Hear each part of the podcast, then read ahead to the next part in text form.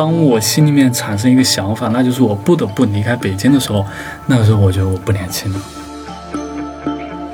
一开始你最初当你就是变化的时候，你会觉得有点冲击，但长时间之后你会发现你会在不同的场域之间穿梭，很流畅，就是没有任何的心理的那种巨大的变化了。更多的你会从一个外部的视角来审视你的家乡。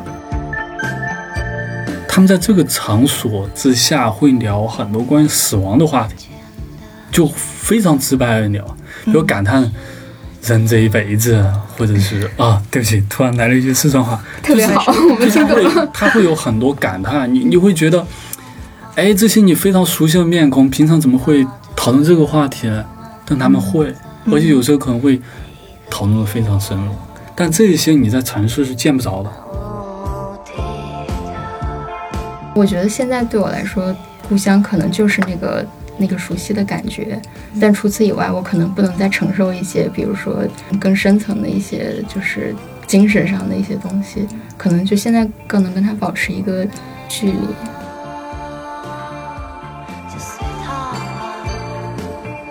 我们青年与乡土这个系列选题，今天就是最后一期了。就是盘点前四期的话，我们的嘉宾在心理上或者说呃空间上都找到了自己跟乡土或者是故乡最合适的那个距离。我们仿佛在探讨说回到故乡，或者是说回得去的故乡的这种可能。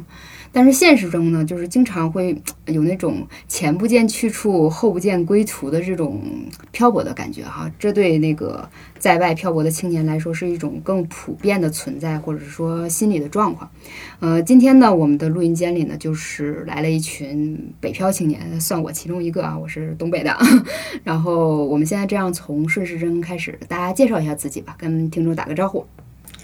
呃，听众朋友们，大家好，我是小朱。呃，我是陕西人，大学在香港，现在是北漂，但一直也是一个到处乱跑的人。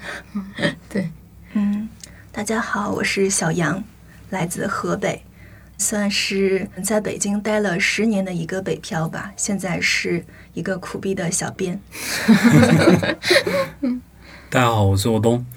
我是四川的。一六年毕业来北京，开始北漂，所以现在的话就快接近五年。啊，五年还好。经常有人说北漂的一个界限是八年，就是一般漂到八年以后就是就就要做出决定，对吧？像像我，对像我和小杨好像是属于那种呃略微迟缓的人。我不知道我们这个年限会持续多久啊？我差不多也是十年这样。嗯，其实我们这期就忽然觉得还蛮乡土的，从这个人员 构成来看哈，小猪和小杨，那我们要到哪里去？嗯，就是关于这个标题，我们也看出，就是为什么我们会聚焦到这个跨省这个公交车的这个线路上。不得不说啊，其实这条线路也许就是说是离我们这些北漂空间上距离更近的一个现实。我个人的经历是我坐过好几趟，就是以九开头的这个公交。就是穿越省际之间的，那去过什么燕郊啊、香河啊、廊坊，而且我还都曾经在那儿小住过一阵儿。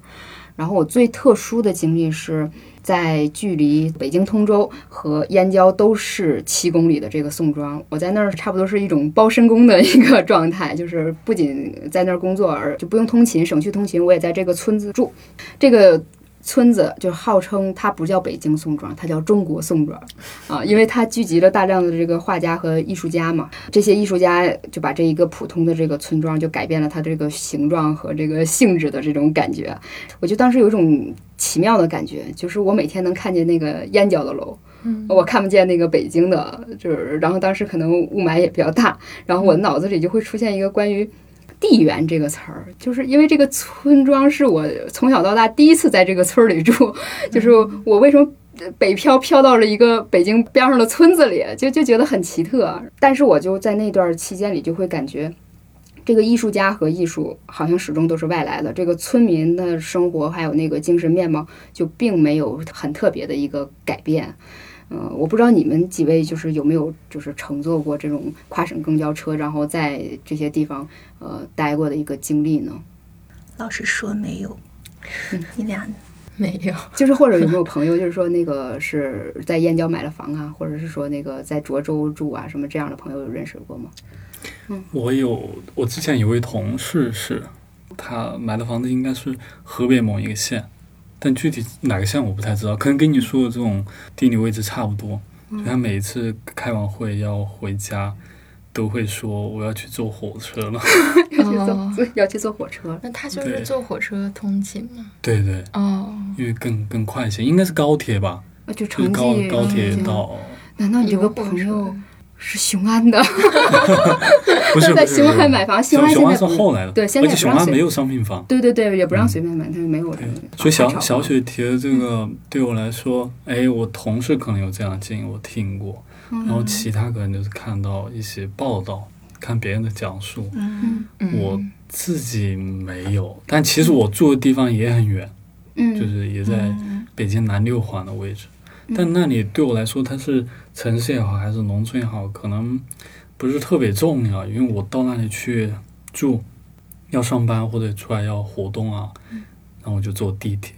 嗯嗯嗯，所以可能对这种变化感触不是很深，跟你刚才讲那种公交看到变化，嗯，很不一样。对，嗯，不过你后面讲的这种城乡，嗯，其实我也有这种经历。比如早期的时候，我在老家，嗯就我要从我们乡镇上坐这种大巴，我们也称之为公交，坐这个大巴到县城里去。而县城对于那个时候我来说，它其实就是除了电视之外，你能够真正靠近的一个城市，然后沿途能看到这种变化。嗯，那你作为一个文艺青年，当时去那个城市里是先进入新华书店吗？文艺青年，对，就去去看去看书，会是这样吗？就是去你当当时你对城市那个想象大概是什么样？就是你去那儿去干干嘛呢？就是买新衣服吗？还是其实就是你刚刚说的，确实是去新华书店，而而且而且中间有一段听起来很羞涩的故事。就那个时候，我有一个笔友，就刚上初中的时候，然后我们就约定好，然后还有我另外一个很好的小学同学，我们一块儿。当我看到县城里面的汽车站的时候，那个时候它刚好是新修的一个站，嗯，那一刹那其实非常震惊，因为我第一次进城是九四年，我是九零年出生的，哦。九四年就四岁。那你就印象这么深刻？我不是去这个地方嗯，九四年我是去成都，嗯。就我爸妈在那打工，我去成都，嗯所以我那个时候看到是像成都、像省会这样的城市。那之后就是在电视上看到，嗯所以城市对我所见到的乡镇、农村来说，它更干净，然后海拔好像很更高，就建筑很更高。嗯但你在现实中没见过，就这么多年没见过了。所以当我和我同学还有一个笔友，我们在汽车站那一刹那，我就感哇，玻璃墙，就那个汽车站嘛，刚修的一个修，就那一刻就有一种哇，为什么我们这个地方也有这样的城市？因为我还是觉得城市对我来说是很遥远的，嗯，但是这个时候好像就在这里。但还真的就是去新华书店，然后还是去买教辅书。对 这也是我想说的默默说的。因因为这个城市其他部分跟你没有关系，你你要么是去看病，要么可能是，哎，你在城里面可能有亲戚，然后他家要做什么喜事啊，或者什么过逢年过节跟你去，然后这个时候你可能会进入到城市，就你跟这个城市在那个时候能发生关系的部分非常有限，所以你一猜就准，就就输点。对我就是觉得你刚才说的整个就是这个跟城市关系的这个感觉啊，恰恰是我作为一个外来人，我到宋庄，我住在那个村子里，依然是感觉一种隔绝感。我既不属于艺术家这个圈子，因为我当时是在一个纪录片工作室做那个后期编导。后期编导助理，然后，然后我跟这个村子呢，我又完全不熟悉村民的一个生活。宋庄给我两重经验哈，或者惊讶啊。第一重就是那是我第一次发现，就是至少是在中国第一次发现有这样的一个地方，就是你根据每一个画家他自己的作品，在门口装装点自己的房屋，你就知道这是谁家，你不需要门牌号。啊，然后是一个真的有艺术性的一个一个地方，呃，很自我、有人性的一个地方。但是另一重地方就是，我当时因为那个宋庄很多地方是没有暖气的，我在那个工作室里就是一冬天穿着羽绒服的，然后所以我去洗洗澡，我就去公共澡堂，因为是有热度的，然后我觉得呃会舒服一点。然后在那里就是碰到普通的村民，他们的一种行为就是属于还没有文明化的那种，不是特别好的一个清洁的方式吧？我觉得就是没有那种好的卫生习惯吧。然后妇女带着小孩儿就坐坐在那个嗯污水的地上在洗澡，我很震惊，就是因为我没有见过这样的呃生活习惯。这跟你想象中北京也很不一样。对啊，当然很不一样了。因为我觉得北京，我虽然我不是那种，就是我我有朋友，他认为就是出去，呃，是那种我要变成一个白领，要穿行在什么那个高楼大厦之间，什么万家灯火的，是吧？我虽然没有完全那方面的想象，但是我没想到我我去了一个就是还谈不上凋敝，但是是嗯冬天没有暖气，然后也都是一溜平房，然后村民会把那个房间就是隔出不同的间租给一些还没有成名的。小画家，或者是说一些到这边学画画的学生，这个样子。因为我当时还会在当地也得找房子租住嘛。然后还有一次特别的经历，就是我那天去找房的时候，我在宋庄拥有了一辆自行车，然后那个我就骑行，忽然发现这条道就好僻静，然后河北那种农村，你可以想象什么新迷宫什么那样的电影的那种氛围哈，然后也雾蒙蒙的，我怎么感觉这个周围这么肃穆呢？我回头一看，一个楼非常的特别，就是每一间那个窗户上都有那个铁栏杆，就是被封闭的那种，然后我定睛一看。精神病院，然后我当时那种像动画片儿一样，我这头皮就都起来了，然后就迅速的就骑走了，就是觉得是一个 有种有点恐怖的一个际遇哈，就是我可能是我想象力过于丰富，就是对于那个一个伫立在那里的一个空旷边上什么都没有，它是一个精神病院，然后我自己走在那条荒芜的大路上，我会觉得我就是有种彻底被抛弃的感觉。后来没有多久，就是过了年，我就我就跑了，跑路了。然后跑路之后，我又在宋庄住过一阵儿，我还有一些。行李什么的，我就夹着这些铺盖卷，然后坐了这个九字打头的这个公交车，到达了北京的大北窑那个国贸附近最繁华的 CBD。然后我带着几个铺盖卷，终于找到自己出来打工的感觉。对，差不多就这样。我现在住的地方距离精神病院也很近。是真的吗？嗯，这我下楼不远有一个红绿灯，就有一次我在等红绿灯的时候，我就看到上面有个箭头。嗯。大兴精神病院，就它虽然是一个箭头啊，不是你直接像你刚刚一样就可以站在它门外，但是应该不远，要不然它不会有这样一个箭头。就我当时看到那一刹那，也会有一点震惊，因为精神病院在我们一般的记忆里面，哎，好像这个东西是跟人口比较集中的地方是隔离的，它应该是远离人群比较集中的地方的一个，嗯，这样的一个场所。但这里面还可以探讨很多了，就是为什么精神病院会这样安置啊？嗯，对啊，总之我们肯定会这样的印象，所以我看到的时候，我也会觉得啊，我是在北京南六环，所以所以能看到这个，可能也不会不会特别奇怪。嗯嗯嗯，其实可能就是说我我对就北三线吧，差不多应就是统称哈，这几个地方有一点点情感上的连接，就是因为我觉得东北人他。早期出来打工人是较多的一个省份，但它跟其他省份有不同的是哈，我记得看那个村庄里的中国里面哈，然后那个有有一个人他在讲自己的一些观点的时候，他会认为，呃，就是我们嗯用一个词儿就农民工出来是被逼的，就是我在农村里过不下去然后出来，但是在东北人眼里，可能就是我们会有一种浪漫情节想象，因为我们出来的话，我们叫闯。出来闯一闯，那就可能对于一些人那个眼里，他就降低了你出去的那种呃心酸和苦涩的感觉，你就不会带着这样的预设你出来了啊，不是被逼出来的感觉。然后我印象当中，很多家庭他们来的未必是北京，他们去的是廊坊，因为可能有说廊坊当时搞批发，你看想想，因为他要给北京运输的什么那个蔬菜呀，或者是说各种小产品啊，是吧？他在廊坊搞批发，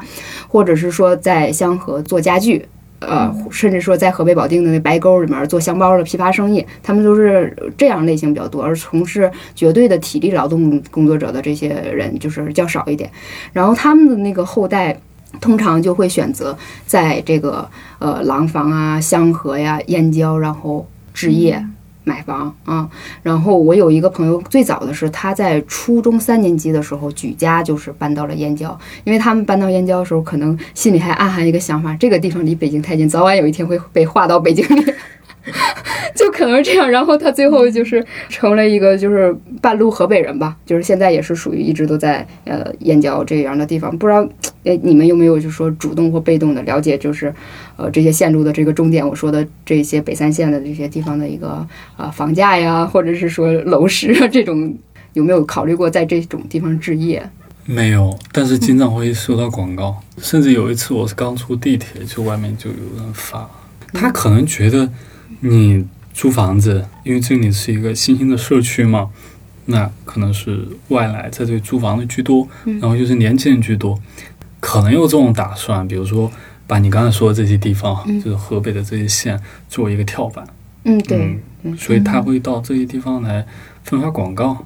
有一段时间，我一进电梯，就电梯里面都贴着附近的一些房产的广告，嗯，多少多少公里到天安门。对，什么吉林核心 CBD 二十五分钟什么的，嗯。呃我是因为也是因为自己找房子的原因，然后就加了一些房产中介。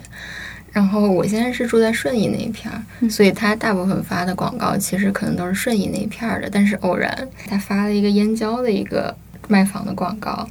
然后说，我可以给大家念一下，很有意思，就是说。均价六千四百到七千五百每平米，然后说这个地方这个楼盘是燕郊最后一块价值洼地，呃，独立房本大产权，实现安家梦现代版的北京像素。对，嗯就是其实看到这个价格，我其实还其实有点震惊的。啊就是，我还以为你有点动心似的。我以为嗯嗯嗯对其实这个价格放在几年前，可能有一点让人意外，嗯，会是让人心动。但是现现在因为各种原因，其实北京嗯周边的河北的县的房价都在就回落，对对很多至少很多城市都都在往回走。我也有就是类似的这种经历，就是关于跟房产中介的一个交流哈，然后。他的那个意思就是说，因为我在他那儿已经租过好几年房子了，然后他说你以后买房的时候找我啊，就是我没有人催我安家，催我买房，我没想到要被房产中介安排我的人生，你该考虑这个事情。我们好多人就是被这个房地产推着走去规划自己人生，就然后我身边的一些在燕郊置业的一些人，他们仍然有一种被隔绝的感觉，就是像有点类似于你的感受，就是回燕郊也是一张床，嗯就是回就虽然我在这儿买买了房，但是我跟周围的人仍然没有太就是融入的感觉，也也不会也没有其他的朋友在那儿生活，圈子还是原来的圈子，只不过我住在那里而已。那虽然刚才大家说就是呃没有一些朋友在这个燕郊啊河北置业，但是那你们对这个非河北籍的这些外省人在北三县置业，就是有什么样的一个判断和想法？就我这种作为河河北长大的人来说，就我周围的人都没有这种想法。可能我觉得想要在燕郊置业的人，我这是我的可能会有一个预设，就可能河北的并不是很多。嗯，从地缘上角度讲，那我本来就是河北的，为什么还在河北其他地儿对对对对？就有一种嗯还有没没出河北的感觉。因为我们小时候上学都想着，如果考上一个河北的大学，就不太愿意在当地念。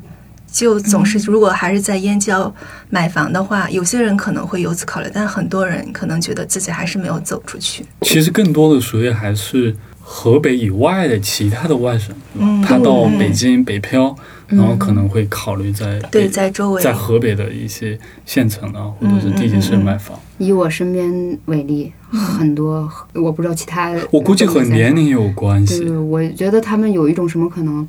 就是我的儿女在北漂，然后我们全家未必在北京站得住脚，但是我想跟孩子有一个更距离近的这种空间的距离，嗯。他们就选择在这个香河、廊坊等地就是落脚了，啊、或者是也是从那个经济呃原因为考虑嘛。嗯，包括我们有一个同事，他是就是北京的同事哈，然后他的那个位置就是已经属于离廊坊很近了。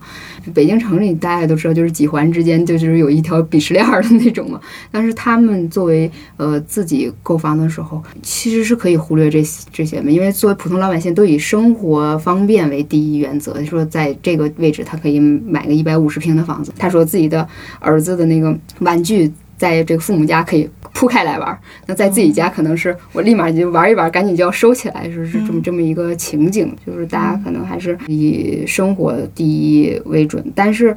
这个中间可能还有一种可能啊，就是因为这些年，就是北京或者是说一些城市的这种扩张和这个政策执行之后，它践行的这个速度，让大家对这个速度好像有了一种更幻想幻想，对，更或者是更夸张式的想象。比如说那个。有的人就是说，前几年就是说在望京这边住的时候，当时他们去城里都不叫城里，他说我去北京，就是你能想象吗？就是我们现在 这么昂贵的啊望京写字楼的这个地方，原来是这样的一个场景，原来就是个村儿。那可能他们在这边置业的人，就是心里总是，哎，有点动摇，一点念想，就我离北京好近，我这边可不是普通的村子，会有这样的想法。对你刚刚提到一个很有意思的点，其实也是你之前在讲的时候，我心里面也在想的一个点。嗯确实，就我们可能看到过去几十年这种城市扩张的速度，就会有一种预期，这个预期就是迟早可能会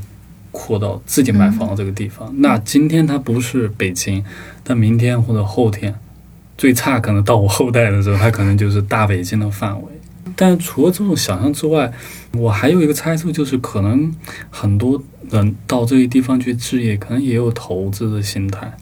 但不不是说把它作为纯粹为了赚钱那种投资，他还是为了生存。嗯，比如他在北京，以他当时的工资还买不起房，他当时储蓄也买不起房，但他可以在河北的这些县城买个房，房价都在涨，河北这地方一样的在涨，那他这这一笔钱他其实是升值的，那他可能想，接下来几年我买这个房子又在升值，那我自己再积攒一点，再工作一点，再拼一点，这些钱再凑到一块，再回到北京付首付。对，但其实是一个非常现现现现实非常残酷。第一，他原来买的房子的房价，嗯这这个房价是不稳定的。嗯还有就是北京的房价涨的这个速度也是他赶不上的，嗯所以很多时候这个时候可能原本是想把这个地方做一个跳板，进入到北京，但是还是很困难。嗯，还包括说有些人就还比较能吃苦哈，比如说他在北京做就是这种坐班的工作，他也能达到说我每天回到涿州。河北那涿州，他要开车回去，往返四个小时，然后或者是说在燕郊，但是尤其是去年疫情，就是给人狠狠一闷棍哈，就哎对哎，你提到这个点，其实你刚才在说，就是大家住在这些地方，大家可能感觉还没有在北京，就我脑袋里面就想到疫情，就是那个健康码，嗯，对，因为你直接识别对吧？你对，您是河北的，对。然后那些人就从潮白河走过去嘛，呃而且我觉得这是一个非常有意思的一个意意象哈，就是说是关于潮白河，它以前是说，呃，北京最开始北京城里饮水用的是那个呃永定河什么其他几个河的水，然后后来为为了那个城市的扩张，然后他们引潮白河的水，所以就把这些一些周边的这个区县就往北京里划这么一个状态，然后潮白河的水过去，就是意味着河北的资源要流到北京去，然后供应你的发展，然后最后我们这个作为劳动力还要步行到北京去书写的感觉。嗯，是没有，其实就是查资料的时候，你会发现，就是北京市它其实有很多资源，它是很稀缺的，所以它需要河北周边的一些，就是尤其是用水吧。嗯对，就查到一篇文章，就是说，呃，石家庄的那两个水库，它直接就是，就北京的用水是由石家庄来供水的。然后有很多，就河北存在很多这样的例子，就是它周边的有一些水库，可能不是在北京境内的，但是这个水库它是直接就是要听命于北京的市政府，北京需要用水，然后所以这些水库都是从河北周边的这个县市去调过来的。嗯还有就是，当然我自己没有经历过啊，比如说就是可能河北，我不知道小杨有没有经历过，就是有一些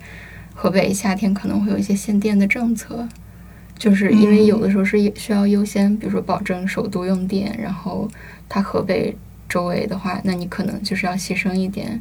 嗯，就是它用电量可能不能超过多少，然后都是为首都正常的生活或者是其他工业的一些用电什么的。嗯，对这个可能在北京周边的这些县镇可能可能会有，但我们那个地方其实还算稍微远一点，在沧州，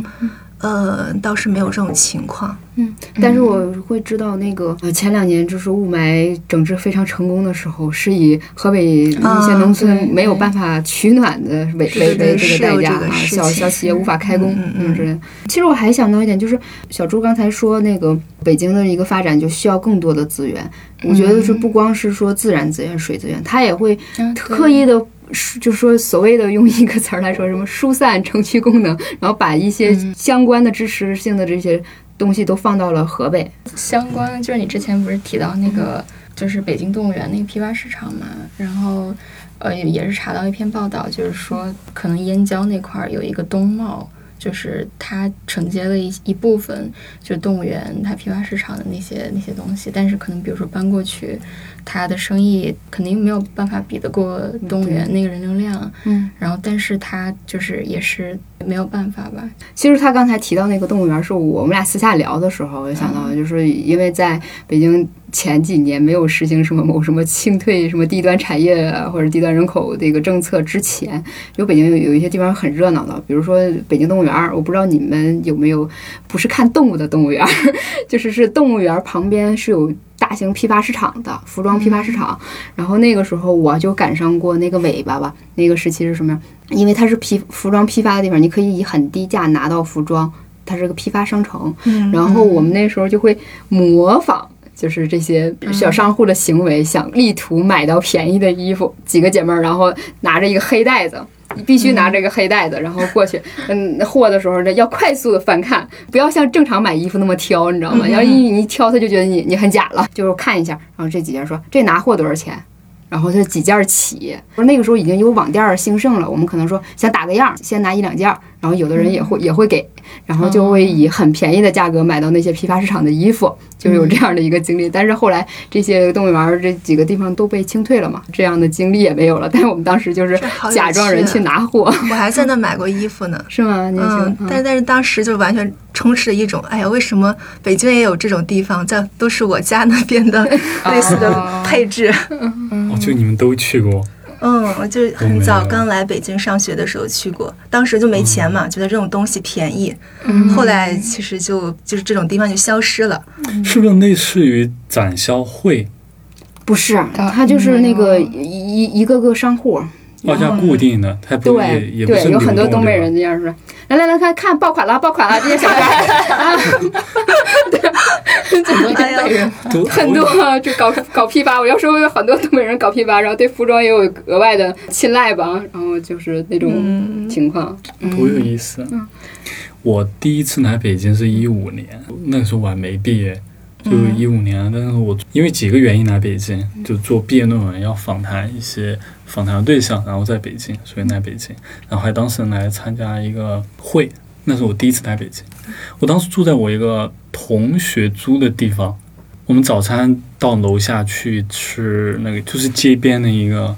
很简单的一个铺子，然后里面在卖早点。我记得像小笼包啊、蒸饺，他那个铺子搭的特别简单，他就在马路边，就简单搭了一下。就他这里其实没有房子的，他也没有更没有门牌号，他就自己搭、搭了一个铺子在那。但是每天早上去的时候，那人都特别多，就大家直接在那拿一个凳子，然后坐下来点餐，就在那吃，很很有意思的一个画面。但是当一六年，也就是第二年，我来北京工作之后，不见了，不见了。嗯我现在就更看不到像这样的。铺子。现在北京可能很难很难看到。是的，是的，嗯。而且就像你刚才忽然激发了我我一句那个 随性的概括啊，就是北京经常会让人有一种移植感，就是嗯，我之前有有一些那个北京的那些朋友，他带我去吃那叫什么？这个词儿我都有点忘了，脏摊子，说所谓的脏摊子。现现在餐餐餐饮馆子、脏摊子，我们当时在哪儿吃呢？就像你说，就是周围什么都没有，甚至是感觉是拆迁的楼，一一个拐弯儿，然后他在那儿烤串儿，从车里掏出了一些小马扎，随便搭一个小桌子，然后我就在边上撸串儿、喝啤酒，就有过这样的经历。但是那应该是一三年左右，但后来我也不会就是我上大学那一会儿，也更早了，就一几年的时候，那个时候我们路边好多，尤其是麻那种卖麻辣烫的小摊儿，就当时学生们都喜欢吃嘛，基本全都是四川的，就是基本都是单个户，就在路边摆个摊儿，然后做的也很好吃，就很很够味儿。嗯就是你后来在专门的小店里吃都没有那种感觉，但是后来这种这种小摊儿就慢慢的就没有了。再去就是寻找回忆的时候，就完全找不到他们的影子，但是你就会怀念那种味道。虽然说叫脏摊儿，但是就吃的很过瘾。对，你不觉得其实这种脏摊儿就是城乡结合部的一种表现吗？嗯，就是或者是说，呃，很多人会这么认为吧？就路路边摊就是好像不会出现在那种所谓的特别体面的，或者是说那个景点式的那个地方的那样的，或者是现在已经被规划的很好，这个摊位不会像以前有那种就是流动在街上的那种感觉。然后那种流动会可能会造成看似就是生机勃勃的混乱感，你 知道吗？但是有提及混乱，就是很多人对城乡结合部啊或者城中村的第一想法，他认为这地方就是乱。但是你说到记忆里的某种味道，这个跟我想问一个问题就结合得很近。大家怎么觉得就是定位这个北漂的身份？关于故乡那种情节又是什么？因为以前我们想到故乡会想象一种味道嘛，呃，关于家乡的味觉啊。以前的一些电影里经常会看，或者是书里面我们会看到说见老乡什么之类的。但现在我们好像已经很少有老乡这个概念了，是不？每个人对于流动，我们都已经习惯了吗？你们就觉得北漂这个词还像以前那样挑动人的神经吗？诶，其实我更想回答你刚才提的另外一个词，就是味道，就过去熟悉的这个味道。嗯嗯我的理解，可能至少对我自己来说，就去回忆的时候，过去味道其实两种味道。第一个味道就是过去人炒菜的味道，比如说我们为什么觉得这些路边的街摊他们很好吃，因为炒菜的是人。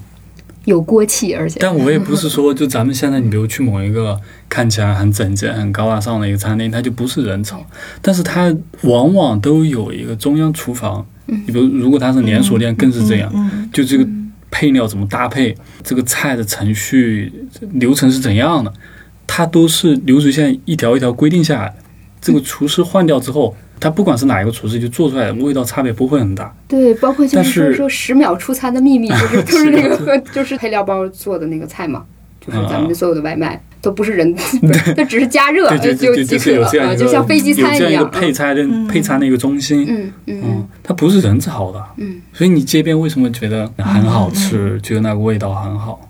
我觉得其中一个原因就是它是人炒，嗯但还还有个原因就是他是人炒的，而且这个人他在这个路边或者在一个小区或者在学校周边，他必须做的好吃。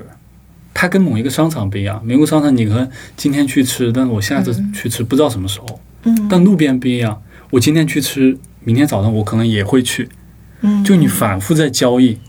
反复交易就意味着这个这个老板他必须要考虑到周围这些人的他他的喜好。对，如果他做的不好吃，这些人就不会来，然后他他生意就做不下去。嗯所以你到一个地方怎么去选择这个地方哪的东西好吃？但我的假设是你对这个城市不熟悉，那就是去选这个摊位或者这个餐馆，它坐落于一个熟人社会或者类似于熟人社会的一个社群，比如说一个成熟小区或者一个高校嗯这种地方，它比那种商业中心的餐馆往往更好吃。对，说起来，我突然想起来，就是在以前小摊儿特别多的时候，学校有一个小门儿附近有一个师傅，他每天都会在半夜出摊儿，就是卖炒粉呀、各种串串呀、炒面呀等等等等，做的特别好吃。周围的学生就因为这个师傅做的好吃，都自发的成立了各种微信群，每个群里都有自发的一个群主，每次来张罗大家来来来，这个师傅出摊了，在哪哪哪里，呃，谁要多少份儿这个，谁要多少份那个，几点要，都写的清清楚楚，一点都不乱。都是大家就觉得好吃自发的，这个状况一直持续了我就是我上学的整个这几年，但我后来因为疫情，这个师傅就就因为生计原因吧，后来就不做了。但是就是，嗯，每次聊起来的时候，就大家就非常怀念，就觉得那个时候，并不是说是觉得这个师傅他不容易而去光顾他的生意，而是觉得他确实做的好吃，而且这中间大家的种种自发的行为，也觉得有时候想起来还挺奇妙的。因为是人跟人在交流，就是没想到我们提及味道哈，或者是说这这些小摊儿，就想到了那个乡土中国费孝通总结的那句话，就是这样的地方嗯，造成了一个小小的熟人社会，你找到了乡土的感觉，是吧？嗯。就是我我我们现在已经没有籍贯上的老乡，我们有精神老乡，是吧？或者是说这个炒粉儿老乡，就是都爱吃某共吃一份菜的老乡。对对，嗯有这样的感觉。嗯，说起来，我觉得还有一个挺有意思的，就是我感觉，因为北京算是一个扩大版的城市，呃，现代化的这样一个样本。像比如说我们生活的家乡，可能就是一个小城镇，嗯，然后再连接着村庄，这中间是一个处于中间一个存在吧。我就觉得以前像我们家附近也是有很多像北京刚刚提到这些小摊位的，而且都是通过它某种特殊的嗯、特点。把大家吸引住，但是慢慢我们的成熟就发现它越来越发展，从一个小镇，然后再扩张，也变成了一个有模有样的城市。然后那些就都不存在了。有时候我以前我回到家里，觉得我好像回到了一个村里或城乡结合部的感觉，但是现在我回到家里，我就觉得，哦，家里也算是一个城市，嗯，而且发展的很好。就是这种乡土的概念反而就没那么强烈了。有时候甚至会觉得回家也蛮好的，为什么要在一个房价更高、消费更高的地方一直待着？嗯，会有这样一种错觉。但是你不觉得这是一个更大的一个真的不平衡、不平均的一个表现吗？嗯就是我们的所有乡村要复制城市，所以你才会有近似的感觉。嗯，它这个这个城市好像是模仿搬来的，并不一定是说从土土地里长出来的，它是被规划出来的。我说的是可能极端了一点点，对，因为每个城市都有一个，比如说有一个目标，就是把这个城市建设成区设成改造啊，对美丽城市或者什么标杆儿，然后大家都会往那个目标努力，这个地方就越来越像一个现代化的城市。嗯嗯，但是关于现代化城市这个，我有一点点质疑哈，嗯有可能是因为个人的一个小小的经历。我就是在两年前去了趟延安这个红色城市，和这两年就是政府拨款这红色基地，就是建的已经相当好了，然后觉得待着很舒服，就是麻雀虽小五脏俱全的这么一个市。呃，周围的一切都是簇新的，然后我就在路边就是闲逛嘛，就忽然有一辆车疾驰的车从我面前这种擦过，然后停停下来了。到路边之后，这个妈妈抱下了这个女孩，四五岁吧，当街就在街上解决了一下那个小解了一下，你知道吗？当时我就震惊了，我觉得啊，这样就突然觉得有一点夸张，就是觉得那我们在这些外表很那个文明的城市里面，还保留了农村遍地是厕所的那种习惯。当然，农村也不一定遍地是厕所啊，只是说就可能更接近于那个地里长的一些习惯。就这怎么能就这样了？而且还有包括说棚户区改造，有一些老年人哈，他是很习惯，就是说在平房里居住，然后我前后这种移移动的一个空间范围和这种邻里的关系的，甚至从经济角度来讲，像我我们家东北嘛，然后有一种比较小的一个单位，就是叫园子。就是家里是个院子，然后前面是有一些土地是可以耕种一些小菜的啊，就是我种点黄瓜，种点大葱，我就随便来，就是吃吃饭之前来点儿就可以，你知道，是解决一部分这个花销的一个问题的。但是你把这些人强行的全都挪到了这种楼里面，嗯有的人就是甚至像我姥姥当时住这边的时候，我们就进行了一个改造，把暖气放平，然后放到那个床底下。造成一个炕的形式，要不老太太天天坐那儿嫌凉，你知道吗？然后那个你要是插着那个电热毯，那又燥得慌，就是有很多不适应的部分。然后包括我前两天看了一个视频，就有一个奶奶被分到了就是楼层较高地方，就也是二三楼那样位置，但是她很难上楼，她竟然爬爬着台阶往上走。嗯，就我们有好多好多问题，就可能那我只是为了统一啊规划一个表面形式，但是真的忽略了其中我们刚才反复提到的人。其实这背后还挺复杂的，嗯。就是很难讲得清。嗯嗯。比如包括我们四个人，我们四个人今天在北漂，包括我们四个在内，其实很多人也在享受这种改造带来带来的便利。对对，因为呃，高层呢，相对于原来这种平层，它容积率可能更容纳更多的人，嗯然后这个城市能接纳更多人，外来人口能够在这里暂时住下，然后工作。那没有这些改造，可能更困难。但我这样并不是说这些改造就是完全是合理的，因为你就像你刚才说的一样，你需要去考虑到住在这里的他们的真实的需求。只是这里可以抛出另外一个问题是，这种改造确实一部分是为了符合某种城市景观的这种设计或者这种想象，但它可能还有另外一个原因，就是为了土地财政，嗯，以及在这里可能创造更多产业，带动背后的经济。但是这种规划跟经济本身的关系到底是怎样的，很难说得清。我有一位朋友，有一次我们在聊天，就说到西南几个比较大的城市，但还包括西北啊，几个大的城市之间的差距。但我就不用举其他城市的名字了，我就我就发现为什么成都的经济能够比他们更大？就成都的，不管它是它 GDP 总量也好，还是它发展速度也好，看起来比其他城市好像更有活力。这个这个是一个具体的数字，就是可以证明成都更有活力。我对成都其实也不算特别了解，但是我对它有一种独特的情感，因为我第一次进城去的就是成都，然后后来也去过几次，我就发现它老城区的老社区保留的很好。大家可能都知道一首歌叫赵雷的，对，他其中提到一个玉林路，嗯，还还有个小酒馆，嗯。那个就是成都八九十年代的社区，就完全不是我们今天在北上广这样大城市能看到这种高楼，其实很老的，那一片很旧。而且回到咱们刚才说吃哈，有人会介绍你，如果他真的对成都比较熟悉的话，你你去成都找吃的，你就要去这种地方。那他保留了这一部分，他保留一部分的需求，尊重他们的需求。同时呢，成都它它也在往外扩张。你你既要解决人们的这种需求，但你同时要解决外来人他们怎么住，因为他们还在这里还要需要空间。所以成都其实它从八九十年代开始，它就一直在往南边扩张。所以它的这种城市扩张对城市中心，或者说对以前熟悉这里生活环境的这些，对他们的打扰的程度，相对其他城市来说要小很多。而且外来的很多人，他可以到这里租到很便宜的房子，嗯在成都市中心。我觉得这一点是我在其他城市很少看到的，而这一部分其实保留一个城市活力很重要的一部分。有时候大家可能刷短视频会刷到一些网红城市，啊，包括成都在内，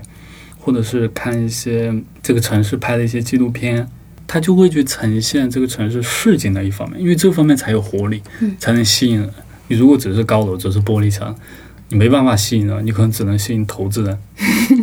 宣传片，而而成都这样的画面就就比较多，比较丰富。你可以看到，就他们会说这是老成都，其实它也没多老了。这这些社区它可能也就是也就是八九十年代。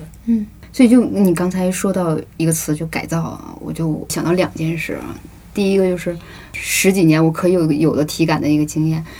中国没有一个地方不在搞建设和搞改造的，就是永远都在突突突突突突。包括我们的播客，经常录制的时候，外面那栋楼还在搞装修，就是这都被吸纳进来了。然后住的房间也是，你周末想那个睡觉，总在八点的时候准时响起电钻声。嗯 然后还有一点就是关于说那个就是老城区这种生活，今天新知道一个词哈，不光是说我们刚才聊了一下关于清退什么所谓低端人口的那种伤感，曾经有过一次这种伤痕的感觉，还有一个就是北京老城区人的伤痕。他们当时就是差不多是东城西城人，然后也被不断的往外迁移，就是城市这个这个中心不是属于他们的。当时的市长还用了一个词儿叫做“腾笼换鸟”，嗯，就我觉得这个词就是在对他们来说也是一个很大的一个戕害吧，你知道吗？就会想不清。当时跟我说这个词的这个人，他儿时是离那个天安门是很近的，家里这个这个住址，他是说经常自己就从东单走到西单，然后每天晚上遛弯儿就到天安门附近，然后两人聊天的时候也在纪念碑底下这么坐着。然后现在是属于这个地方是。不属于任何人，我们是要刷身份证进的。我们是刷身份证就到里面拍拍照的，或者说赶紧赶紧离开那个地方。就谁能去坐在天安门广场呢？就是这么样一个情境。然后，但是他可能想到的时候，那是他的一个乡愁。那可能有很多人觉得城市是谁的城市？我去乡里，我归的去哪一个乡？就是他们明明是从这个所谓的一个中心位置不断的迁移，迁到五六环以外，包括他们自己有一些人的经历，就是说。五六环以外，对他们的老一辈的敬意，以前就是什么荒滩，这个乡和这个城这个界限，就到底是在哪儿？呃，我觉得可能就是北京人本地人，他们这个这这心里还是比我们就是更为复杂一点。对，因为我们来也许并没有说体感的几十年前的这个这个记忆，然后去呃，我们看到的就是我们当下这个场景，然后有我们跟自己经历的这么一个对照而已。但是他们那个是自己生活一个完整的一个脉络吧，但是又没有什么踪迹了，连遗址上都会建立起新的景观的那么一个地方。对，有一次我去参加一个活动，嗯，嘉宾里面有一位作家叫苗伟，就大大大家可能知道他，对对对，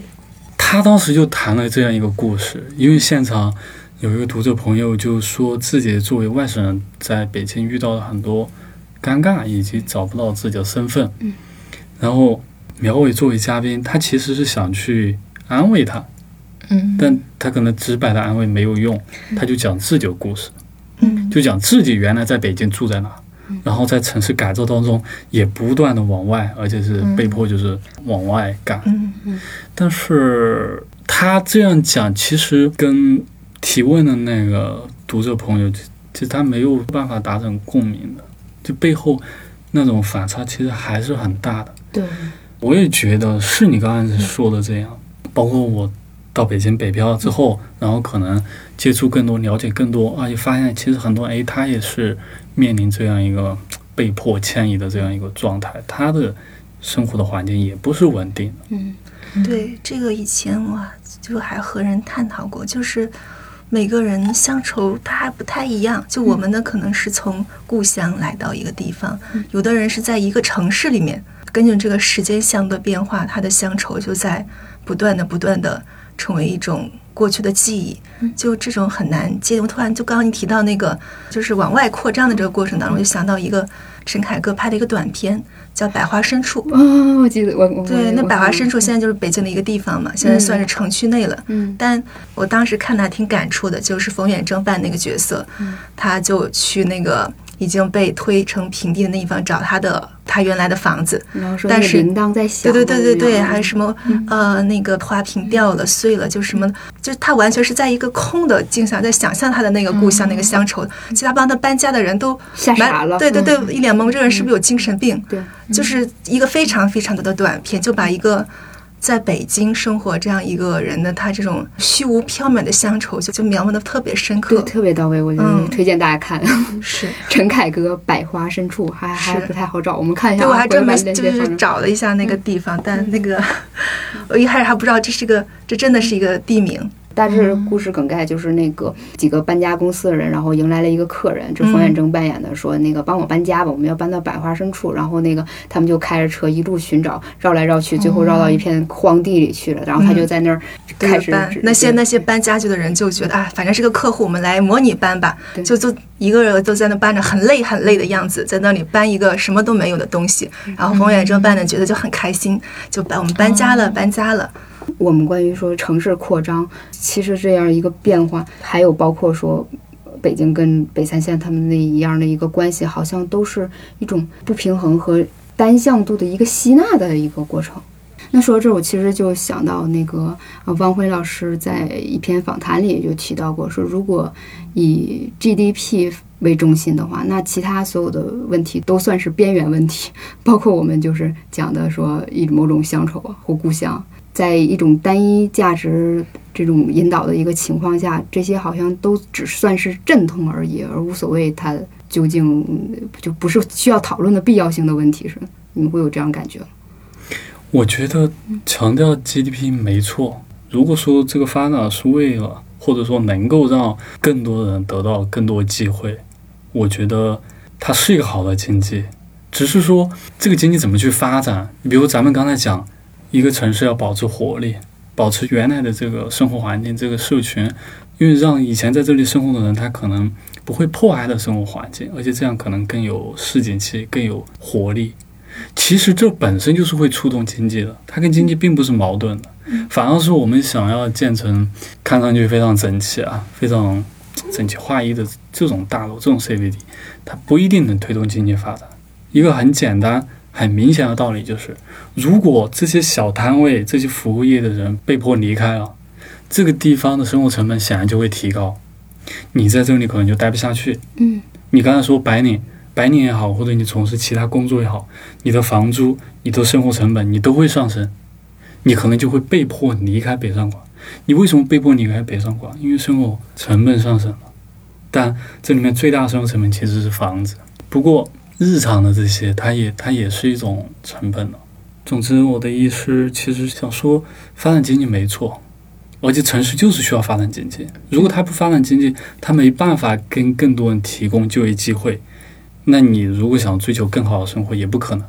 嗯只是说这个经济是怎么去实现。对我其实觉得嗯你提的这个说发展经济，那是我们的一个动机，或者是说那个一个一个目标。但可能有的人会混淆一个概念，就是觉得当城市剥夺了你一些权利的事情之后，然后再以发展经济为一个要挟一样，你知道吗？会有这种感觉，可能是这个中间的这个偏差在这儿，但是不是觉得这个对呃发展经济是有问题啊？就比如说那个奇葩一点说，那个城市做一些绿化嘛，那有些人他就认为只有这种植物最好看，然后他就迫害了就是这个地区的植物的多样性，就只种这一种植物。那可能我们当时在其中反思的是这个问题，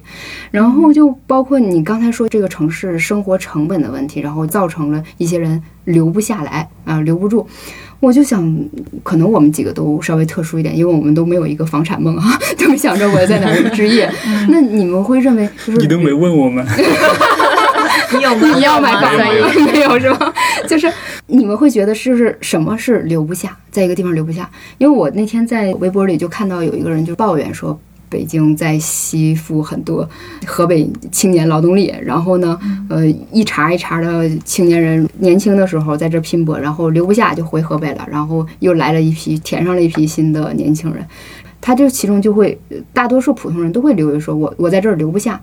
但是如果维持基本的生存啊，还是可以的，只有你要有一份工作的话。但是那我们所谓个人认为的这个留不下，指的是什么留不下？你会觉得就是发展事情发展到什么阶段，你觉得这个城市我待不了了，我留不下了？拷问，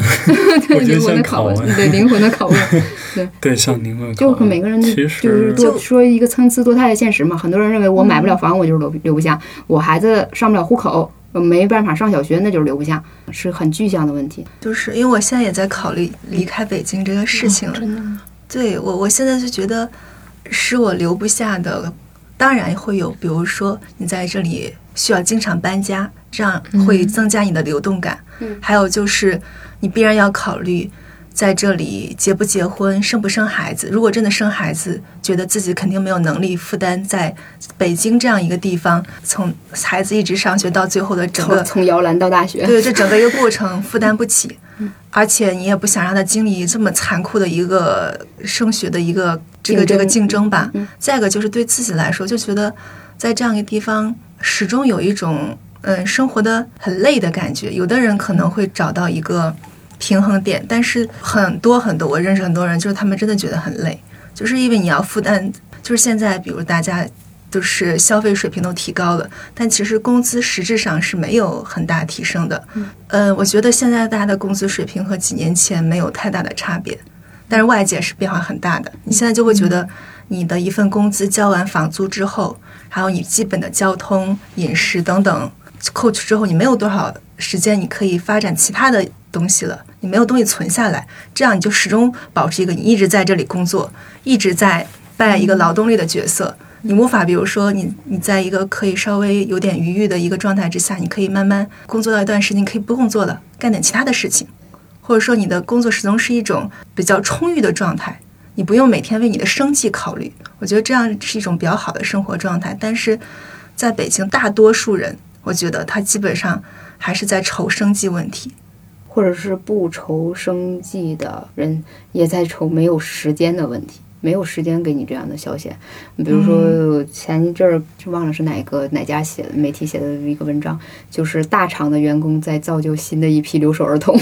你说大厂员工他们缺钱吗？没有，估计是吧？但是生活这个生活状况是没有办法改观的，就是可能是留不下的一个原因。小朱呢？我可能比较奇葩，我会更多考虑北京的气候的问题，嗯因为我是之前我我是在陕西嘛，其实也是因为气候，陕西的空气也不太好，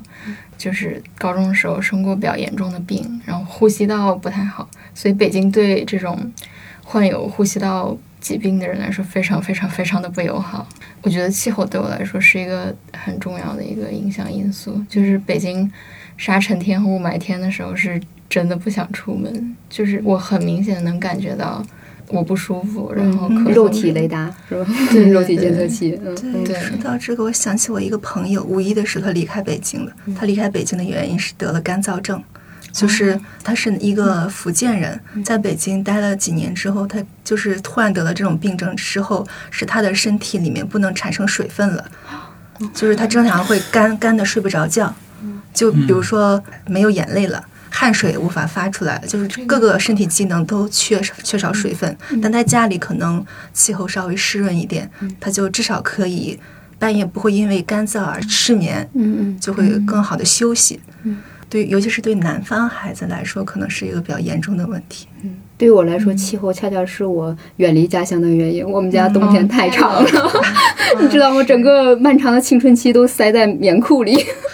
真是，我在太羡慕人家那个南方穿着小裙子，那才叫青春呀！像我，尤其这种怕冷的，就一年只有一个月可以穿裙子，嗯，差不多是这样。从气候或者是周围的生活环境来看的话，那我也更喜欢我老家，嗯嗯，尤其是春天刚到，嗯但是你在北京看不到春天到的迹象，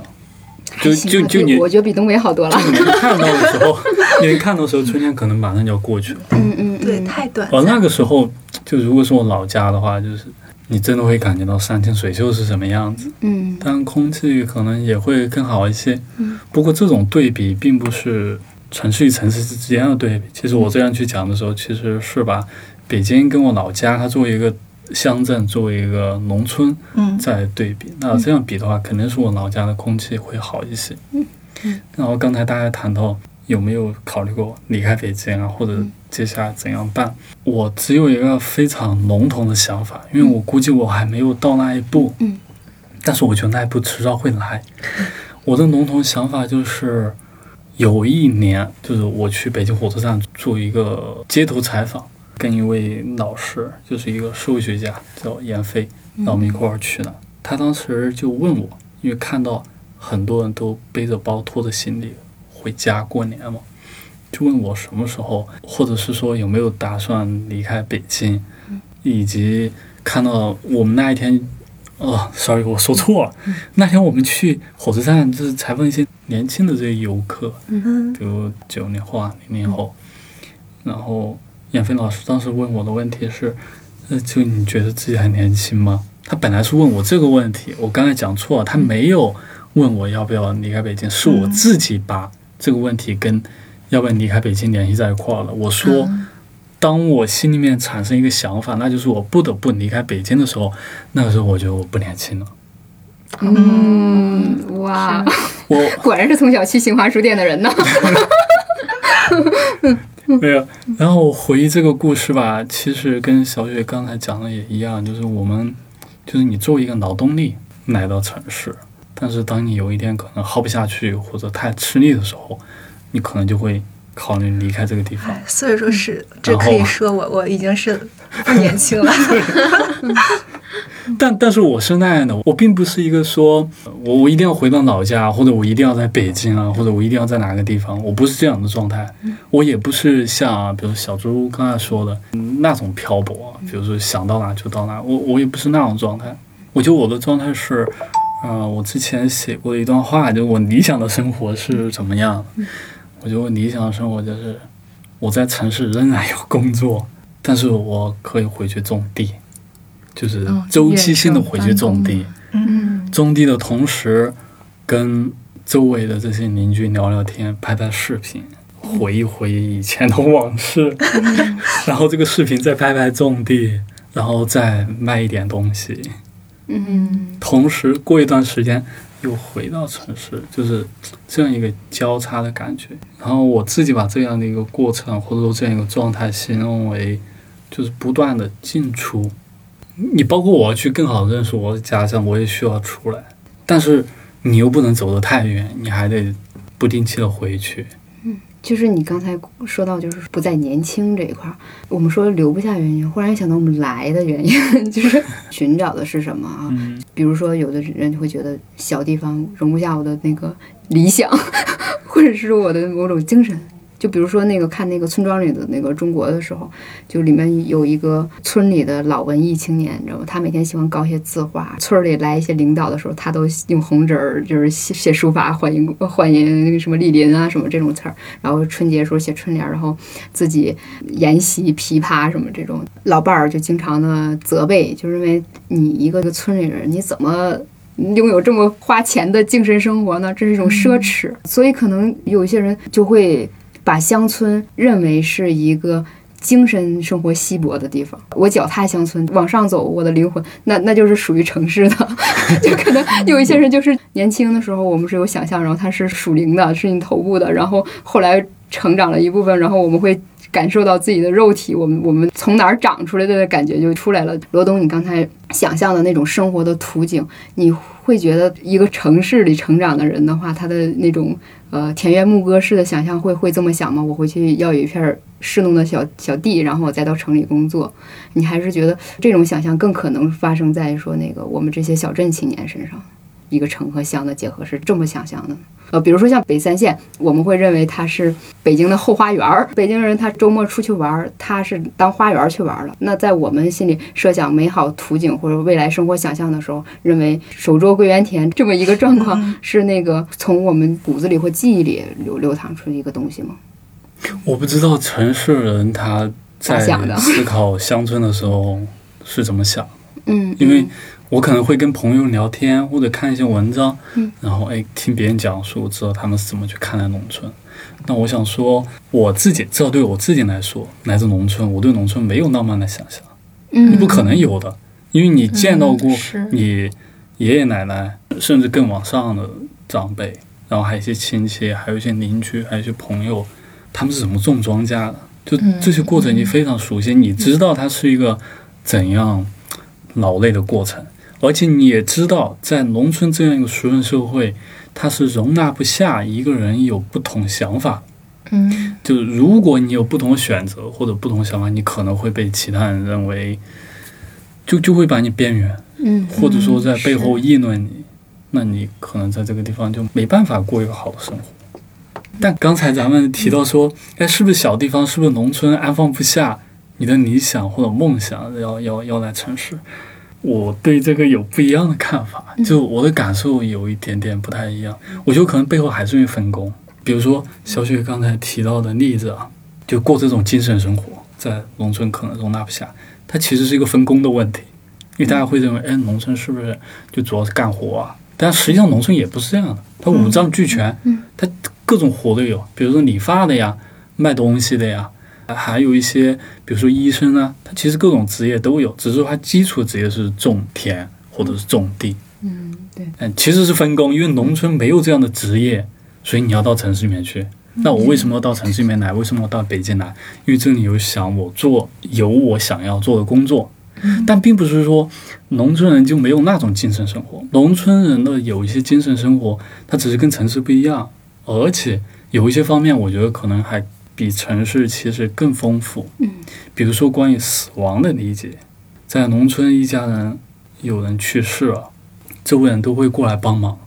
然后这家人的亲戚也会来，他们在这个场所之下会聊很多关于死亡的话题，就非常直白的聊，比如感叹人这一辈子，或者是啊，对不起，突然来了一句四川话，特别好，我们听懂了，他会有很多感叹，你你会觉得。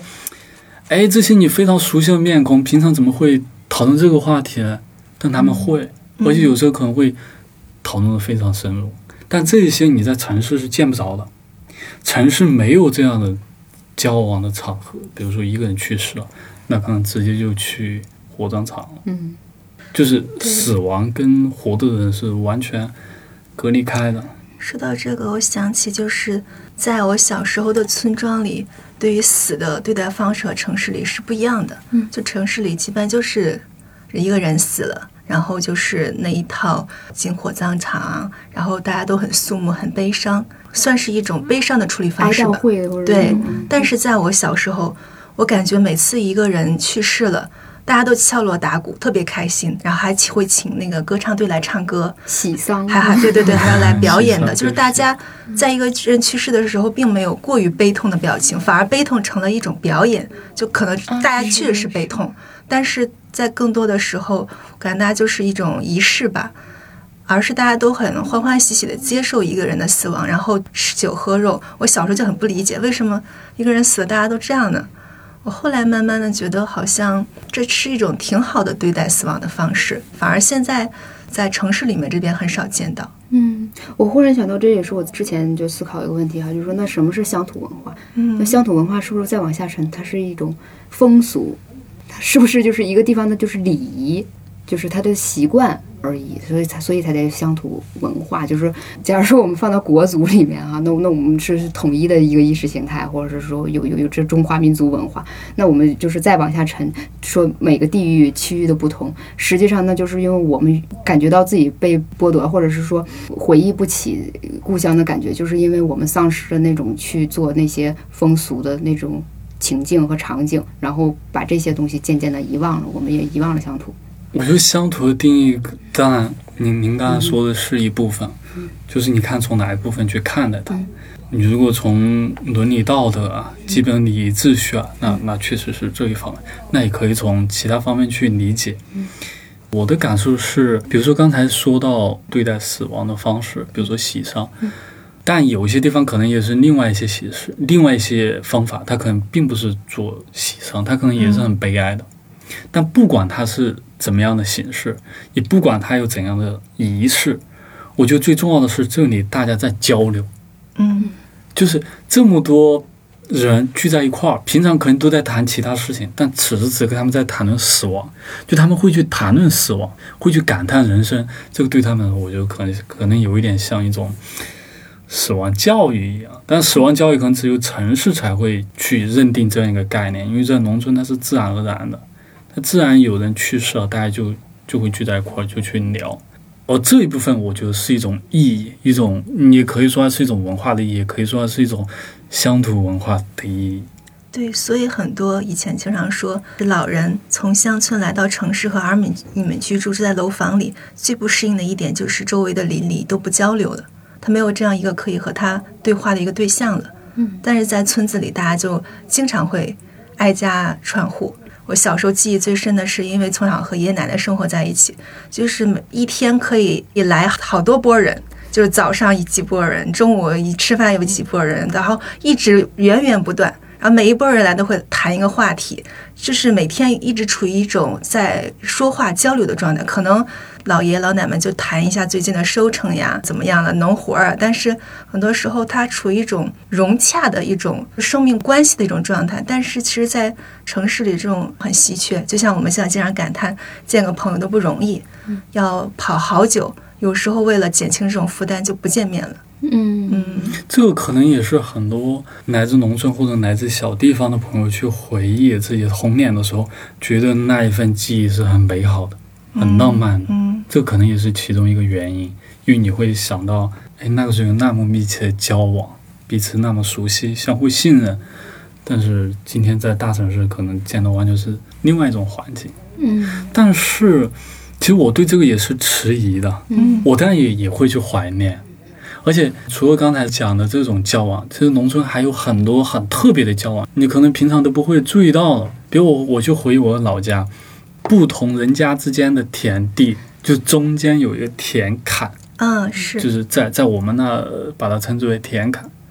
这个地方它本来是用来作为一种标明界限就这边是你家，这边是我的。但它还有一个功能，就每一天大家出去干活的时候，那样就会坐在这个地方聊天，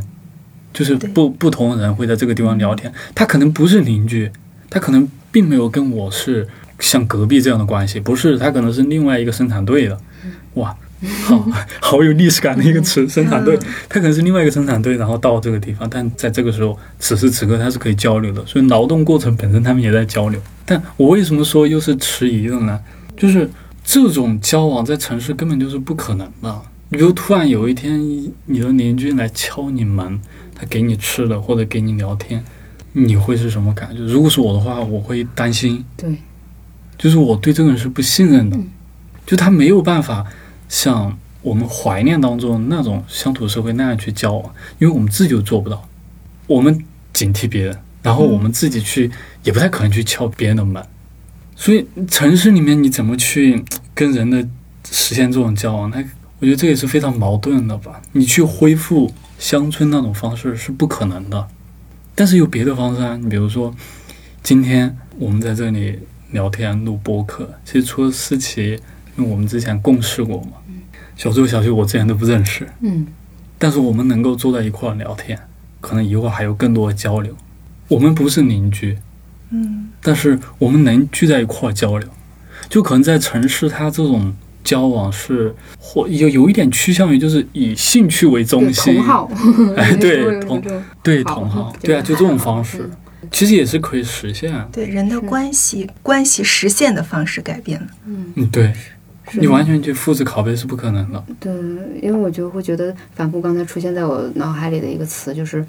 场域，你还有没有这样的场域去去发发 发生这样的事情？然后还有一点就是那个近身的距离，你刚才提到的还是一种可以交流的状态。因为我第一反应还以为就是说你说到甜的这这个划分的时候，会想到纠纷，你知道吗？就是会会有对会有对对会纠纷的有纠纷啊，就是说你你家的牲口吃了我们家的那个粮食啊，嗯然后那个就两两家打起来啊，或怎么样？就我看那个村庄里的中国那那那个纪录片，我觉得呃很推荐大家去看，就是去了解一个实际的那个是呃农村生活一个状态。我没有看过，但是听你刚才说，你说，哎，他这个田埂呢，或者是在我们那叫田坎，它作为一个界限，然后产生纠纷，这个是你在片子里面能看到的。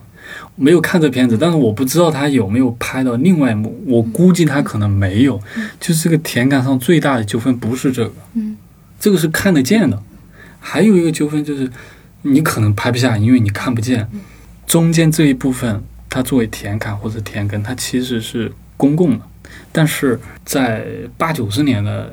因为用地很紧张，嗯，就很多人还在农村，他没有出来打工，农村集中很多人，他需要种地，所以他会偷偷的就把那个田埂上的土变成他的田或者变成他的地，然后对对方也在变，对方也也在这样挖，就是到最后这个田埂越来越窄，越来越窄。而且这个田埂有时候会移动，你知道吗？啊，有有时候挖它都是晚上偷偷的，或或或者你你家这块地你今天你今天不在，你今天没做，然后我家呢今天刚好是翻土，翻土就刚好是一个契机，我就可能把这个多挖一点下来。嗯嗯嗯有意思，这个可以移动。嗯，哦，这个是拍不下来的，嗯，对对对，拍下来。那这拍下来就是证据了。对啊，所以他看到有人拍，他不会这样做。嗯像像这种你刚才说的那种争吵，它是可以拍下来的。嗯嗯嗯，对，不可避免的，我们把它景观化了。说实话，嗯如果刚才说这个，哎，变形了很有意思。如果我要想我是农民，变形了，我要气死，我怎么能有意思？这种打架去农村里一种一种看不见的博弈。对对对，我们前几期采访的一些嘉宾，他们会选择回乡了去做一些工作，或者是说去了其他的一些那个地方，但是还跟乡里联系比较紧密。我想知道我们大家就是跟实这个乡土实际的联系是什么？像我的话，可能就是说会跟我妈每天视频。然后呃问一些简单的吃啥啦，天气怎么样什么之类的问题，就彼此确确定彼此一个存在。然后另外一个层面就是，我觉得我的口音还是东北口音，但是已经缺少了一点东北的灵魂，就是因为因为出来太多年了嘛，就生活里随处可吐露的那种段子里面，我就少变少了，不会像以前那样，就天天就觉得每天都斗来斗去的，就是这种东西少了，可能只剩下了一种就是那个你肌肉发声的那种方式。我的话，我感觉我变成了一个怎么说呢？观察者。可能我觉得更多人的和城乡之间的联系是这样子的，就是他的爷爷奶奶，就是他的祖辈是在村里，然后父母辈就从就慢慢移到了小城镇，然后后来这小城镇发展成一个小城市，然后自己就在一个城大城市里工作。这中间就是往回回溯的话，你经历的乡村它还有不同程度的定义。比如说我回我父母的家，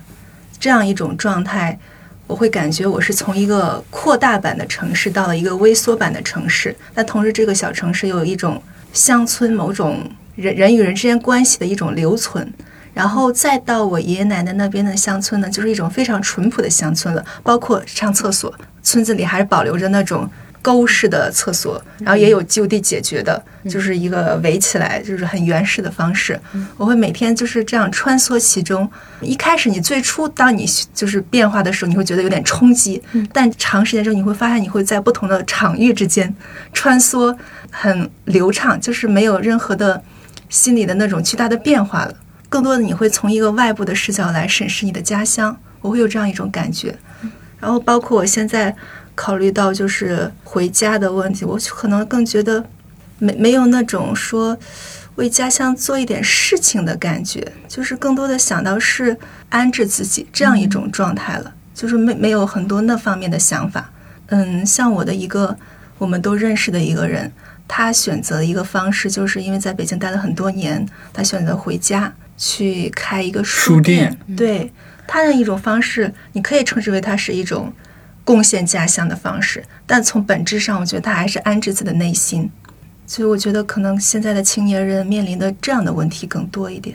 刚才一说到共同朋友，就是我能够马上反应，不仅是因为他确实是我们共同朋友，曾经共事过的同事，嗯，也是因为像他这样做出这种选择，这么果断的。这么有勇气的，其实非常少，所以他一提我就能猜到指的是谁。嗯，或者是说他的这种抉择，这种勇气是也是帮你们去做了你们心里的隐约的一个想象，但是不敢去做的事吗？就是我和他也交流过，就是最初他其实他们做这个决定也是心里犹豫了很多年的，也是因为经历了我之前说的在北京这种难以为继的这种心理状态。漂泊了很多年，这种矛盾，最终决定回去。自己开始其实还是有很大压力的。最初的时候也经常会，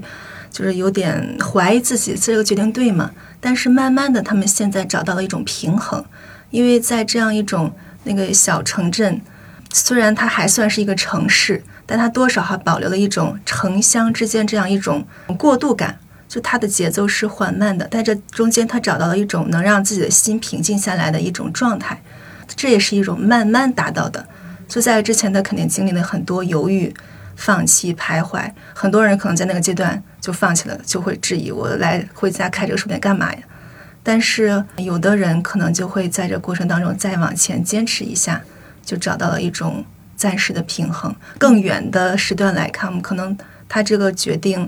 会产生夭折。或者说你因为不可抗力就放弃了，但是这段经历就是是非常重要的阶段，对一个人内心来说，嗯嗯，他可能在外在上对家乡做了某些贡献，但从根本上是对于自己内心有帮助的。小朱呢？嗯，我我其实是想到，就是因为我是在陕西就出生，然后读读书，然后后来去到香港。就是你提到这个问题的时候，我就很清楚的记得我。大一刚上完一学期，然后要回家那个心情，就是我可能激动的头一天晚上都睡不着觉。就是刚去到香港的话，它其实不是一个可能随便的一个内地的一个城市，它非常不一样。然后其实是很新鲜，有很多文化上的冲击吧。然后那个时候可能跟高中同学或者跟家里的人的联系还是比较紧密的。然后那个时候就是。我现在回想起来，我觉得那就是一种浪漫化的对家乡的想象，嗯，是一种因为你可能生活了十几年，你对它非常熟悉，它有支撑你的，比如说亲友的网络，然后它的空间也是非常熟悉的，所以我我记得我那天晚上就是真的都是激动的睡不着觉，我觉得哇，我终于可以回去了。然后我感觉这个状态可能持续到我大学最后一年的时候，我觉得我好像。能够跟家乡保持一定的距离了，就是我觉得那种浪漫化的倾向，可能是跟我在大学里面，就是或者说在香港所经受的一些嗯不一样的生活有关。然后，但是我觉得之后的话，可以跟他保持一个距离感了，就是因为我意识到，曾经就是存在于我浪漫化想象当中的那些呃美好的东西，它确实是美好的，但它是复杂的，就是。比如说，之前大家说一些美好的东西，可能是人跟人之间的交流或者精神纽带，但是这个纽带它同时是复杂的。因为我就具体的可能就不说，但是就是比如说发生在我父辈身上的一些事情，就是我意识到这个亲近的这种关系，它可能有时候是一种束缚，然后这种束缚，说实话就是可能会让你很很幸福，也可能会让你很痛苦。对，然后我觉得我后面就是能够慢慢的，比如说搞清楚之前发生的一些事情，然后包括也是自己内心的一种成长，就可以跟所谓的那个故乡，或者说嗯，保持一种呃心理上的距离。然后我现在也是试图就是跟他保持一个空间上的距离。就是切断这个所谓的乡土的这个期待，然后去过你自己的那种生活。对，所以我觉得故乡可能现在对我来说是一种纯粹的一种熟悉感。就比如说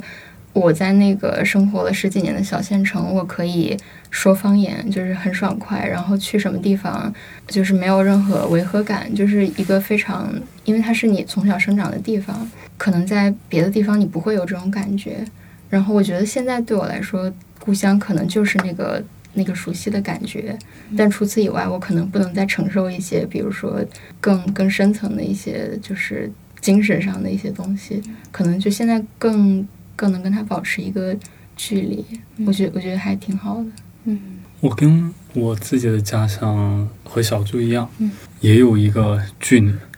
我之前有一位很好的朋友，其实也是我曾经的同学，他就特讨厌他自己的家乡。嗯，他不是说讨厌他家乡，呃，比如说工作机会啊，或者是其他方面，而就是小猪刚才讲的这个亲密关系啊啊、所以他这么说。他很讨厌家乡，因为这一层关系给他施加这种束缚。但是我自己跟家乡的这种关系虽然有一个距离，而我更想的却是，就我出来之后，但是我又想进去，进去我又想出来，就是不断的这种进出。刚才大家都提到浪漫化，其实浪漫化是你离开之后，你回过头去看，嗯你有可能把它浪漫化，但是曾经你进去过，我给你提供了一些经验，可能也不会让你产生很夸张的浪漫化。我给大家举一个例子，就是我曾经经历过的。前年我回家的时候，我要到菜市场去买东西，我我想一想，那个叫什么呢？哦，折耳根，啊，我知道那个是我吃不了的东西。吃不了完全没有办法接受。我倒是很喜欢。我我也比较喜欢。我去买，然后我就看那个老人家，我说错了，其实我当时不知道他是老人家哈，就他前面有一个摊位，然后上面放了很多折耳根，就是很土的那种折耳根，就不是批量生产的。我就想买它，但是摊主不在，所以是旁边过来一位阿姨，她说。呃，这个老头，这个时候我才知道他是个老人家。她说这个老头去打麻将了，就是说这个摊主是个老头，这个老头去打麻将啊，所以他没有在这个地方，但是他完全不用担心自己的东西被偷，所以这个阿姨就跟我说你要多少直接拿，然后我把这个钱给他，就这种人与人之间的这种信任，而且再加上我们今天的这种疲惫，所以你看这个老头，他在工作当中如果卖是一种工作啊。你看他多潇洒，他不会有你那么疲惫的，就他卖着卖着就完全可以丢到去打麻将，就是很潇洒的一种生活方式，就觉得这老头多有意思呀，嗯又信任人，然后又有趣，对吧？就会对这个老人家有这个印象。嗯但是恰好我是熟悉这个老头的，我是认识他的，他跟我其实是同一个村子。嗯据我所知，他早些年，但他晚年是不是这样，我不太知道。其实他是一个非常有暴力倾向的。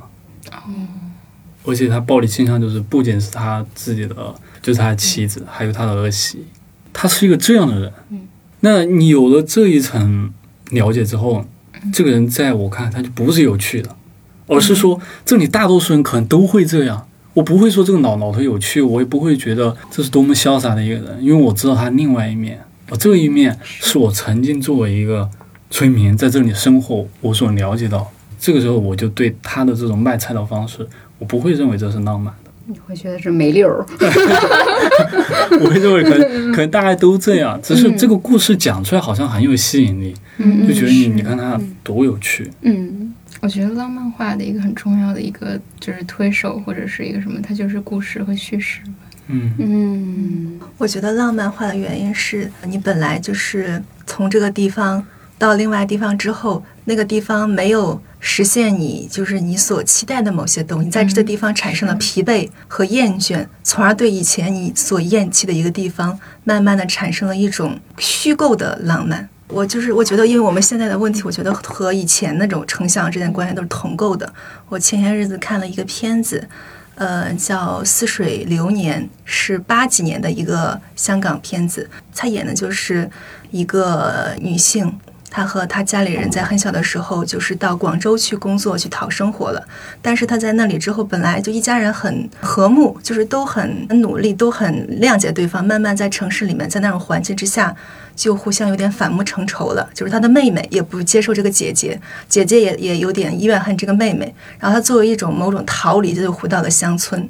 然后但是回到这种乡村的过程，嗯，他就会发现，就是他来之前可能。想象的这种有有一种种童年的浪漫在里面，但是渐渐的和一些儿时的伙伴再重新交流，然后又重新体验了一下很多乡里的风俗之后，他会慢慢又觉得自己还是不属于这里的，他还是要出去。我觉得浪漫有时候是一种虚构的想象或者心理需要。当你在另外一个地方，你觉得这个地方在你的心灵造成的困境的时候，你会就会渴望原来的某个地方。但是你回到那里，发现它还是那样，然后你又会出来，处于一种刚刚罗东说的这种出出进进的状态。我觉得我们现在大多数年轻人都是这样的状态。嗯，不知道就是说这种我谁都不属于，我哪儿都不是我的那个精神依托这种。环境是不是说完全是现代化造成的哈？如果说原来村里的所谓的那种街溜子，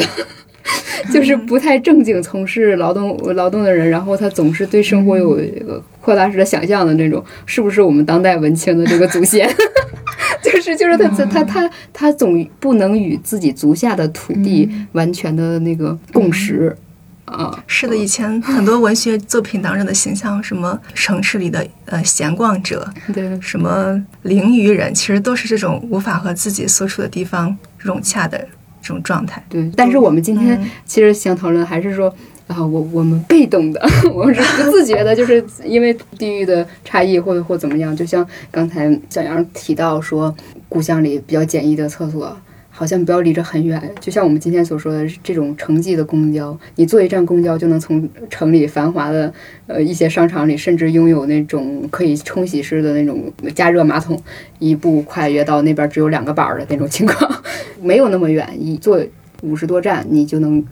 看到你，嗯不能说我们的来处吧，可能就是看到这个巨大的面貌的一个不同。今天我们这题目会也好，把它聚焦到一条线路上，不是说我们刻意的在建构一种说满足我们自己那个城乡想象的那么一个途径。其实我觉得这就是我们今天面对的，就是城乡结合部发展式的这种现实。就我个人的感受啊，我我也希望就是这期里我们试图把这个问题给大家讲清楚。至少就是在提到城乡结合部，我们想到第一个词可能就是说混乱嘛。但是我们想在这种混乱看说，或者是说看似那个无序的情景下，找到内在的那个生命的一个活力。我希望我们能带给大家的这种感受吧。有的时候我们也担忧，就是流动好像就是我们这代，甚至是说。有点看不到头，是不是下一代也也要经历这种现实？但是我们就是说，在城市里找到同好也好啊，或者真的找到你自己的那个安放灵魂的那个地方，什么“此心安处是吾乡”，对，这可能也并不是一句鸡汤了，就是那个真的，也许就是你在你心里感受到某种安宁的时候，可能就是你的一个，哪怕是暂时的一个归属，然后在不断的失衡中找到这个位置的一个过程吧。我想起前两天的发布的那个人口普查报告，也就是说现在流动人口比例越来越多了。嗯其实我就想到的应该就是一种生活方式、一种心理状态的变化吧。但是中间必然包含某很多冲突。当你父母辈就非常想你在某个地方安居下来，但是你自己始终处于一种定不下来的状态，就造成很多很多的。不管是家庭还是情人，种种之间的一些矛盾。那我们今天的节目就到这里，然后到最后我们给罗东的小店打一个广告吧。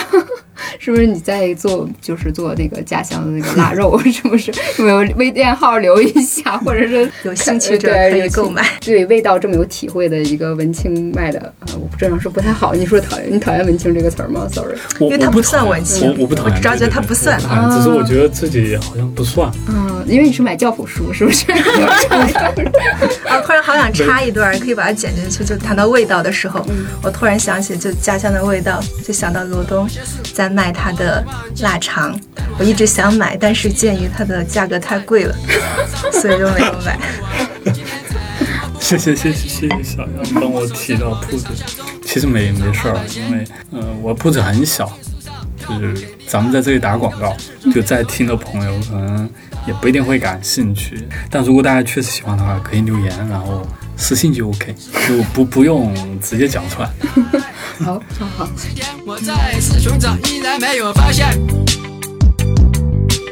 一个月后，我去了第二个城市，这里的人某正态，时间过得很快，我又要降临。我想我必须要离开。当我正要走时，我看到了一家专卖店，那就是我要的滑板鞋。我的滑板鞋时尚，时尚最时尚。家的路上，我情不自禁摩擦摩擦，在这光滑的地上摩擦。